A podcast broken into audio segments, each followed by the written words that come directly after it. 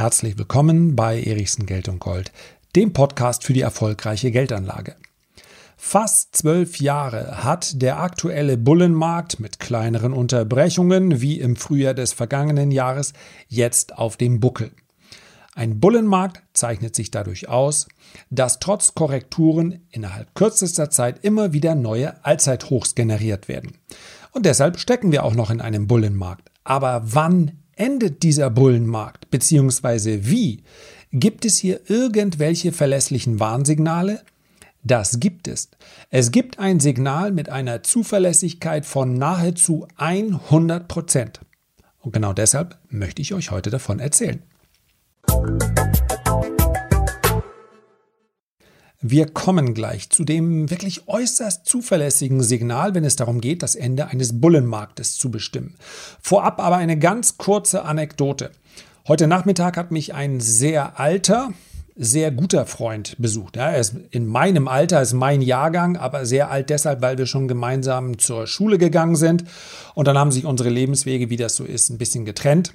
Ein paar Mal im Jahr schaffen wir es dann aber, uns zu treffen. Und heute war so ein Tag. Wir sind also zwei Stunden spazieren gegangen um Holnis Spitze herum. Wer mal im Norden ist, das ist der nördlichste Festlandteil Deutschlands. Noch nördlicher, geografisch gesehen, ist äh, die Insel Sylt, aber wenn wir über das Festland sprechen, geht es nicht nördlicher als Holnisspitze. Da sind wir also im Schneeregen spazieren gegangen, haben über Gott und die Welt gesprochen, haben uns ausgetauscht. Anschließend gab es bei mir selbstverständlich Kaffee und Kuchen.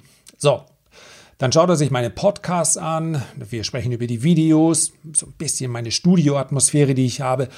Und dann sagt er, meine Güte, das hat ja mittlerweile richtig professionelle Formen angenommen. Und bei dem Wort professionell denke ich schon, irgendwas stimmt hier nicht. Das sagt er gerade eben nochmal. Das wird jetzt hier professionell und in dem Moment fällt mir ein, hupsala, den Podcast für morgen hast du glatt vergessen. Also, an dieser Stelle vielen Dank an Torben für den schönen Nachmittag.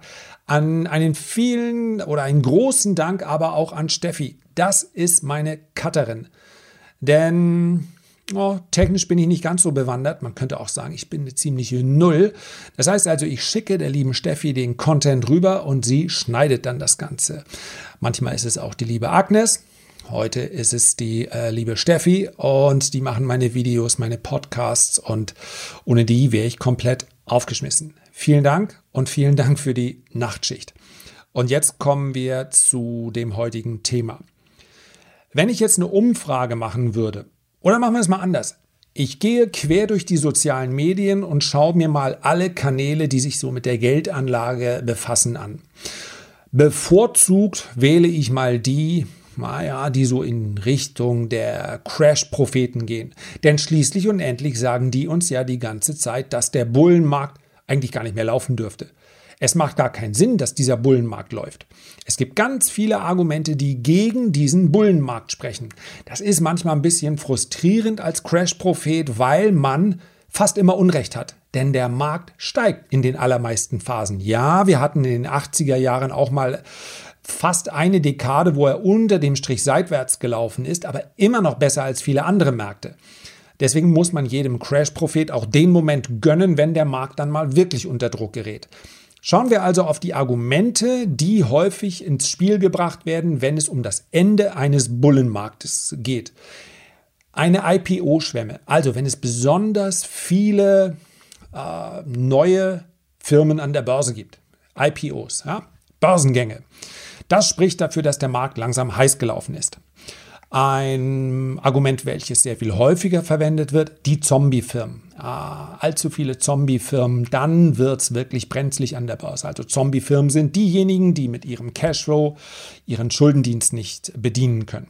Viele Zombie-Firmen sprechen dafür, dass der Markt bald einbrechen muss. Ah, da hakt es schon ein bisschen. Ne? Wir überlegen, seit wie vielen Jahren sich diese Zombie-Firmen praktisch zum Nulltarif wieder verschulden können, ja teilweise sogar Schulden aufnehmen, um dann Aktien zurückzukaufen und das Spiel funktioniert immer noch. Das heißt ja nicht, dass die Zombie-Firmen gute Firmen sind, aber spricht das wirklich für das Ende eines Bullenmarktes? Das wäre aber ein sehr, sehr ungenauer Indikator. Was ganz, ganz typisch ist, Bull markets don't die of old age, they die of excess. Also Bullenmärkte sterben nicht an Altersschwäche, sondern sie sterben im Exzess, im Überschwang. Der Überschwang ist häufig das, was wir als Sentiment oder die Stimmung bezeichnen. Wenn also ganz, ganz viele Anleger euphorisch sind, dann muss das Ganze irgendwann enden tatsächlich nicht völlig verkehrt. Dieses Sentiment behalte ich auch im Auge. Das ist aber nicht mal ansatzweise. Ja, man muss sich die Statistik natürlich anschauen, wie die letzten Bullenmärkte ihr Ende gefunden haben. Und dieser Indikator, das Sentiment, die Stimmung, eignet sich, um kurzfristige Korrekturen vorherzusehen. Ansonsten ist jede Form des Exzesses, des Überschwanges überhaupt nicht geeignet, um das Ende eines Bullenmarktes vorherzusehen. Das können wir so klar sagen, indem wir uns das Ende der letzten Bullenmärkte einfach anschauen. Das passt nicht zusammen. Dann gibt es häufig so weiche, bisschen schwammige Aussagen wie, ja, wenn die Profis aussteigen. Das können wir sehr genau sehen. Die Investitionsquote von Profis hängt aber ganz wesentlich von den Privatanlegern ab. Ein Fondsmanager beispielsweise sind ja nicht nur Hedgefonds am Markt unterwegs, ja. Die haben ein eigenes Konto, mit dem sie handeln. Wenn wir aber über die Billionen von Fondsgeldern sprechen, das sind institutionelle Anleger. Aber von wem kommen diese Billionen? Ja, das sind ja nicht alles ähm, Großanleger, sondern das sind häufig sehr breite Publikumsfonds. Und wann können die kaufen? Wenn Privatanleger kaufen. Das heißt also, dass Publikumsfonds sich äh, zyklisch verhalten, ist ganz normal. Immer dann, wenn der Privatangeber, der Privatanleger der Fondsgesellschaft das Geld überweist und sagt, ja, nun leg's mir mal an und Klammer auf, am besten mit einer besseren Rendite, als mir das ein ETF bringen würde. Ansonsten wäre es ja nicht gerechtfertigt, dass ich die hier zusätzlich noch Aufschlag und Verwaltungsgebühren bezahle, Klammer zu. Dann wird der Fonds aktiv. Und wann zieht er Gelder ab? Immer dann, wenn der Privatanleger verkaufen möchte. Deswegen ist die Stimmung zwischen Privatanlegern und Profis durchaus immer in Korrelation zueinander. Die großen Big Boys, von denen immer wieder die Rede ist, die vorher aussteigen, vor dem Crash oder den Markt vorher noch hochschieben, das ist eine Mehr. Es gibt den Big Boy nicht. Es gibt natürlich große Adressen, aber die arbeiten nicht aus irgendeinem ominösen Hinterzimmer heraus, sondern die sind selbstverständlich als so große Adressen gemeldet und wir wissen zumindest mal, mit einem zeitlichen Versatz von einem Quartal, was diese großen Adressen gemacht haben. Also auch hier eignet es sich eher, um eine Aussage darüber zu treffen, ob es vielleicht kurzfristig mal eine Korrektur gibt oder nicht. Was ist noch ein beliebtes Argument? Ja, der Bullenmarkt ist schon so lang. Upsala, ich mir selber die Hand auf den Schreibtisch geschlagen. Also der Bullenmarkt dauert schon viel zu lang. Durchschnittlicher Bullenmarkt ist zwischen, je nach beobachteten Zeitraum, zwischen vier und sechs Jahren. Naja, wenn wir 2008 als Ausgangspunkt nehmen, dann kommen wir ins zwölfte Jahr des Bullenmarktes. Ja, da muss er ja nun wirklich mal sterben. Aber wenn er statt sechs, zwölf Jahre gelaufen ist, dann bemerken wir, diese Herangehensweise funktioniert überhaupt nicht. Denn was zwölf Jahre läuft, kann natürlich auch einfach 14 Jahre laufen. Oder hätte nach zehn Jahren enden können. Also es taugt einfach nicht. Und dann kommen wir zu den Sachen, die am allerliebsten verwendet werden und wo wir die größten Irrtümer feststellen müssen. Die Korrelation zur Wirtschaft. Das tat, glaube ich, richtig, richtig weh.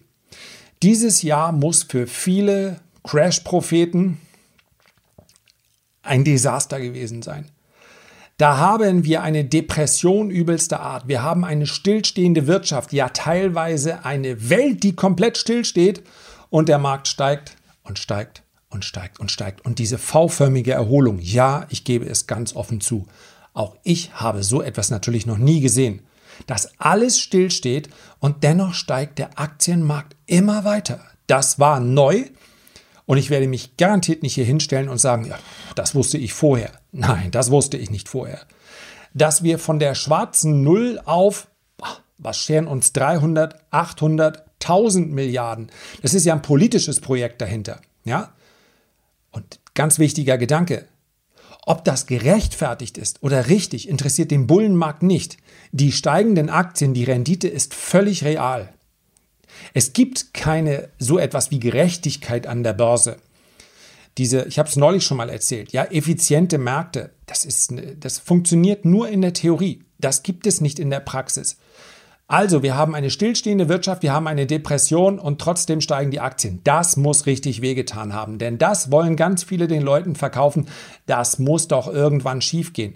Und warum ist das so einfach zu glauben und warum gibt das natürlich auch ganz, ganz viel Zuspruch, insbesondere von denjenigen, die nicht investiert sind und die es irgendwie auch alles nicht verstehen? Weil das Bauchgefühl natürlich genau das Gegenteil verlangt. Wenn alles stillsteht, müssen doch die Kurse von Aktien fallen. Hm. Oder müssen sie es nicht?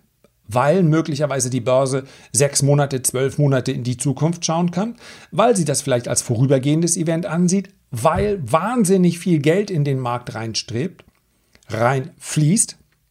Und damit sind wir bei den anderen beiden Punkten schließlich und endlich, bevor ich dann zu dem, zu der Antwort schlechthin komme, also zu dem Faktor, den man wirklich im Auge behalten sollte. Schuldenstand der Unternehmen ist viel zu hoch. Die Verschuldung allgemein. Schulden, das wird ja eigentlich gern so als, als Überbegriff genommen. Ja, sind alle verschuldet. Die Notenbanken sind verschuldet, die Staaten sind hochverschuldet, die Unternehmen sind verschuldet, die Verbraucher sind ver... Hm, sind sie eigentlich nicht. Die Deutschen sind ja Sparer. Aber die Amerikaner, die sind doch verschuldet. Ne? Ja, sonst bräuchten sie ja keinen Helikopter. Die sind auch alle verschuldet. Da muss der Markt irgendwann einbrechen.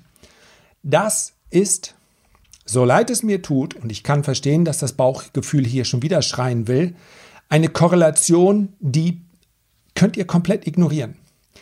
Der Schuldenstand der Unternehmen und auch der Schuldenstand, wenn wir auf Staatsebene gehen oder gar auf Notenbankebene, hat praktisch keine Korrelation zu der Entwicklung am Aktienmarkt und auch noch nie gehabt. Per Zufall kann es natürlich auch mal ein Jahr oder zwei abgehen, abwärts gehen in einer Phase, wo die Schulden gerade hoch sind. Praktisch keine Korrelation, so leid es mir tut. Und das Allerschlimmste, und jetzt kommt es wirklich ganz, ganz dicke, ganz, ganz stark sein. In Wahrheit hängt natürlich alles von den Unternehmen ab, die an der Börse gelistet sind. Ja. Wenn die zu hoch bewertet sind, da haben wir das Wort, das Wort Bewertung. Zum Beispiel wird ja hier beliebt genommen das Schiller KGV. Oder wir schauen uns die Bewertung im Vergleich zu früheren Bewertungen an. Ja, wenn Unternehmen zu hoch bewertet sind, dann endet der Bullenmarkt. So, jetzt haben wir es ja. Völlig verkehrt. Leider praktisch keine Korrelation. Ich ahne und wünsche fast, dass ich Zuschriften bekomme, die sagen, Erichsen, wenn Unternehmen an der Börse zu hoch bewertet sind, dann werden sie wohl irgendwann fallen müssen, oder? Richtig. Dann werden sie wahrscheinlich irgendwann fallen. Aber es geht doch hier um ein verlässliches Signal. Und wenn ich mir anschaue, seit wann sich insbesondere im Technologiebereich, der diese Rallye getragen hat, seit wann wir uns hier von den durchschnittlichen Bewertungen entfernen zur Oberseite, dann bemerke ich, dass mir diese Aussage 0,0 hilft, wenn ich bestimmen möchte, wann der Bullenmarkt endet. Denn wir haben uns bereits vor vier, fünf, was haben wir 2014? 2014, 15 haben sich die Bewertungen von Technologieunternehmen weit von den durchschnittlichen Bewertungen entfernt. Das heißt also, seit fünf Jahren müsste ich demnach annehmen, jetzt endet aber irgendwann der Bullenmarkt. Und genau das machen natürlich auch ganz viele. Da kommen noch und nöcher Beispiele von Unternehmen, die vielleicht die nie in ihre Bewertung reinwachsen werden. Und ja, die gibt es auch. Und ja, das könnte ich auch unterstützen. Wenn einer sagt, äh, Tesla kann doch in den nächsten fünf Jahren nicht in seine Bewertung reinwachsen, dann sage ich, ja, das ist vollkommen korrekt. Korrekt, aber ich muss mir natürlich immer das Durchschnitts-KGV anschauen. Oder ich schaue auf die Cashflows. Ist egal, welche Kenngröße oder welche Kennzahl ich da jetzt nehme. Was ich nur leider feststellen muss, und ja, die Auflösung kommt sofort, was ich leider feststellen muss, ist, wenn ich mir 1987 anschaue, wenn ich mir das Jahr 2000 anschaue, wenn ich mir das Jahr 2007 anschaue und ja, selbst wenn ich mir das Jahr 2020 anschaue, sofern wir diese, diesen dreiwöchigen Abschwung als eigenen Bärenmarkt mal werten wollen, die Bewertungen waren es nicht, die hier in irgendeiner Art und Weise einen Hinweis darauf gegeben haben. Denn wenn man solche groben Ansätze benutzt, dann muss ich doch in irgendeiner Form dann auch sagen können, okay, wenn die Bewertung genau dahin gestiegen ist, wenn das Schiller KGV auf 40 steigt, dann dauert es noch sechs Monate, dann fällt der Markt. Ansonsten bringt es mir ja nichts. Wenn ich nur einfach feststelle, es ist hoch, es ist hoch bewertet, dann ziehe ich da ja keinen Nutzen draus. Und das ist, deswegen habe ich das Wort Faktenlage benutzt. Okay, und was ist es nun, was das Ende eines Bullenmarktes andeutet? Es sind, Trommelwirbel, Doppelpunkt, die Zinsen. Hm, schwer zu glauben. Ausgerechnet die Zinsen. Wir hatten noch nie, und da kann ich sogar die Phasen vor 1987 mir anschauen, wir hatten noch nie ein Nullzins beziehungsweise in Relation zu dem Zinsniveau davor eine absolute Niedrigzinsphase mit Bärenmarkt. Äh, Bärenmärkte gibt es immer dann, wenn vorher eine Phase steigender Zinsen beziehungsweise ähm, eine Phase, in der die Notenbanken in Relation zu der Phase davor die Zinsen erhoben haben. Es geht hier nicht um den absoluten Wert. Das muss vorher passieren, damit ein Markt einbricht. 1987, ja, großer Einbruch am Aktienmarkt, schwarzer Montag am, im Dow Jones, den gab es nicht nur 1923, sondern auch 1987. Was ist vorher passiert? Die Fed hat die Zinsen angehoben. Was war mit dem, mit dem Platzen der Dotcom-Blase? Ja, da waren alle Unternehmen zu teuer. Richtig. Fast zwei Jahre lang waren sie abstrus teuer. Und dann hat die Fed begonnen, die Zinsen zu heben. Dann dauerte es noch drei Quartale und der Markt hat den absolut betrachtet höchsten Einbruch der letzten 70 Jahre erlebt. Und was ist mit 2007? Na, 2007 waren, war schließlich das, äh, das Ende des Bullenmarktes, weil Immobilien viel, viel zu hoch bewertet waren. Ja, es war doch eine Immobilienblase. Aha, richtig. Was hat dazu geführt, dass diese Immobilienblase geplatzt ist? Die Fed hat Ende 2004 begonnen, die Zinsen anzuheben. Von 2% bis auf über 5%. Was ist passiert? Dann ist der Aktienmarkt eingebrochen. Es geht hier gar nicht um richtig oder falsch. Ich sage nicht, dass die Fed das nicht hätte machen sollen. Das ist ja genau das, was ihr viele vorwerfen, dass sie erlaubt, dass der Ballon sich zu weit aufbläht. So, und jetzt wird vielleicht der ein oder andere sagen, ja, aber du hast doch gerade gesagt, 2020, da hatten wir doch Nullzinsen. Was? Was hatten wir da? Fast drei Jahre lang hat die FED die Zinsen erhöht. Ich klicke es gerade noch mal auf, damit wir uns erinnern. Das, da erinnert sich keiner dran. Wir haben doch schon seit, schon seit zehn Jahren Nullzinsen. In Europa hatten wir das. Aber 2015 hat die Fed begonnen, die Zinsen zu erhöhen. Und wir haben, ja, was hatten wir Ende 2019? Ein Zinsniveau über 2%. Und innerhalb von dann vier Monaten ist der Markt massiv eingebrochen. Egal welches Top ich mir anschaue, es gab vorher immer eine Zinserhöhung. Und bitte nicht enttäuscht sein, wenn jetzt jemand sagt, ach, ich habe jetzt natürlich gesagt, es geht ein bisschen genauer.